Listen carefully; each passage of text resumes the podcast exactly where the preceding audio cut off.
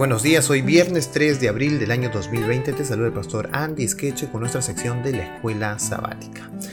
El título para la semana es La singularidad de la Biblia y el texto que nos acompañó se encuentra en Salmo 119, 105, Lámpara es a mis pies tu palabra y lumbrera a mi camino. El día de hoy, viernes, vamos a estudiar y meditar en algunas cosas que concluyen con la lección de esta semana.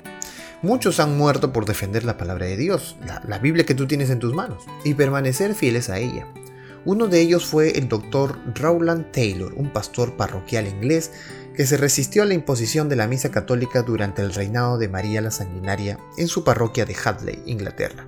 Después de ser expulsado de la iglesia y ridiculizado por su adhesión a las escrituras, apeló personalmente al obispo de Winchester, al señor canciller de Inglaterra, pero este lo mandó a la cárcel y finalmente lo hoguera. Justo antes de su muerte en 1555, pronunció estas palabras. Buena gente, no les he enseñado nada más que la santa palabra de Dios, y esas lecciones que he extraído del bendito libro de Dios, la Santa Biblia, he venido aquí este día para sellarlo con mi sangre. Justo antes de que se encendiera el fuego, se escuchó al doctor Taylor repetir el Salmo 51 y entregó su vida. La pregunta que debemos hacernos ahora es, ¿seremos tan fieles para defender las verdades de la palabra de Dios? Tarde o temprano en el conflicto final esa prueba vendrá. El momento de prepararse para ello, por supuesto, es ahora mismo. Así que tenemos algunas preguntas para pensar, para reflexionar, para dialogar. Número uno, ¿de qué manera la profecía confirma el origen divino de la Biblia? Cada texto, cada palabra profética realmente habla acerca de un cumplimiento futuro y luego vemos desde el lado futuro el cumplimiento de aquellas profecías. ¿Cómo pueden afirmarnos en nuestra fe estas profecías cumplidas? Nos animan a creer en Dios, que su palabra es verdadera, que realmente se va a cumplir todo. Pregunta número 2. En cuanto a la pregunta final del estudio del martes, ¿por qué son tan poderosas las evidencias de Jesús como Mesías? Bueno, pues que toda la Biblia habla de Cristo. Y toda la Biblia terminará hablando de Cristo. Y toda la Biblia se direcciona a Cristo. Porque Cristo es el mensaje central de la Biblia. Número 3. Jesús y los apóstoles demostraron una fe inquebrantable en la veracidad y la autoridad divina de las santas escrituras. Por ejemplo, ¿cuántas veces se refirió Jesús a las escrituras y a qué, eh, a menudo en referencia a él mismo, las escrituras deben cumplirse?